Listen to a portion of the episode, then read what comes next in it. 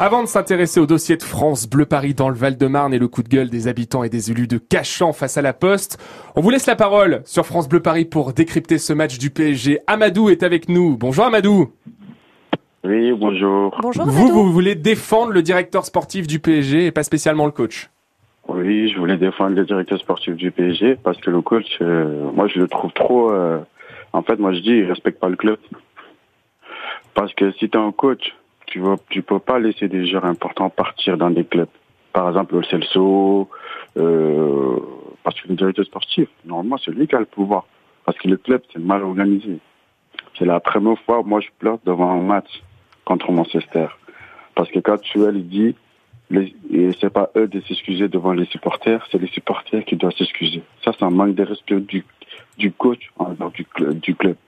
Parce que là, normalement, Nasser, il doit parler, il doit taper sur le point pour dire non, le coach, tu dois pas dire ça. Et sortir de son silence. Merci en tout cas Amadou de l'avoir dit ce matin sur France Bleu Paris. Voilà, on vous laisse aussi la parole quand vous voulez réagir à l'actualité. Vous êtes les bienvenus. 7h49.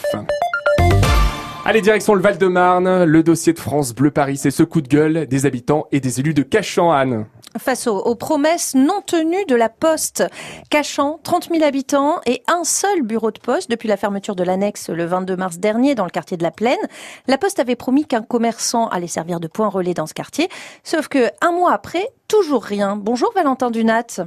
Bonjour Anne, bonjour à tous. Vous êtes allé à la rencontre des habitants de ce quartier pour France Bleu Paris. 5000 habitants qui ne peuvent plus récupérer de colis. La Poste a disparu et le distributeur aussi.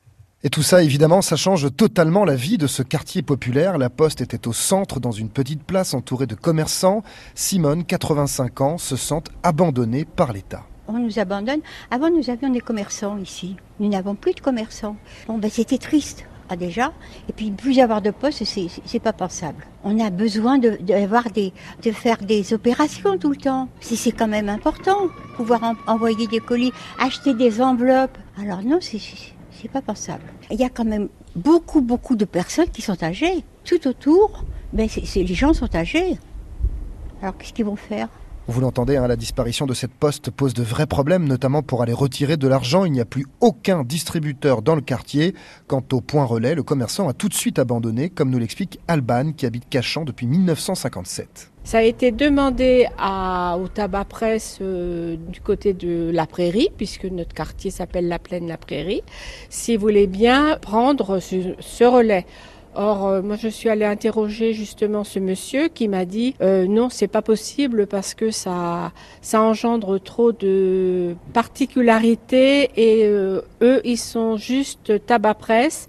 Ils sont que deux personnes, donc euh, pour pouvoir satisfaire euh, les demandes euh, concernant le relais poste, c'était plus possible. Du coup, pour trouver un distributeur, comme pour retirer ou envoyer un colis, il faut aller au centre-ville, qui est à 20 minutes de marche. Alors Valentin, cette situation, évidemment, elle exaspère la maire de la commune, mais à vrai dire, elle, elle ne peut pas grand-chose.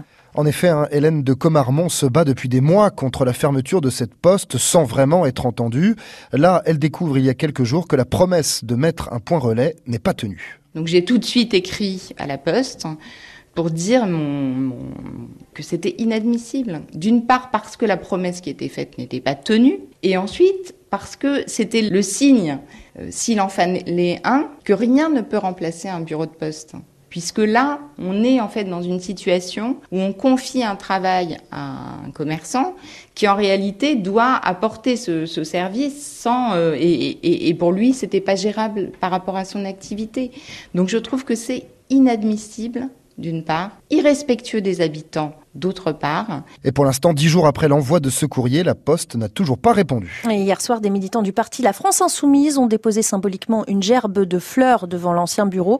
Cette situation, elle ne concerne pas que Cachan. Demain, une manifestation est d'ailleurs prévue à Champigny-sur-Marne, où la Poste veut réduire ses activités. Un dossier préparé par Valentin Dunat. Dans le journal de 8 heures, Anne. On fera un point sur l'enquête autour de l'incendie de Notre-Dame, une enquête qui va durer très longtemps.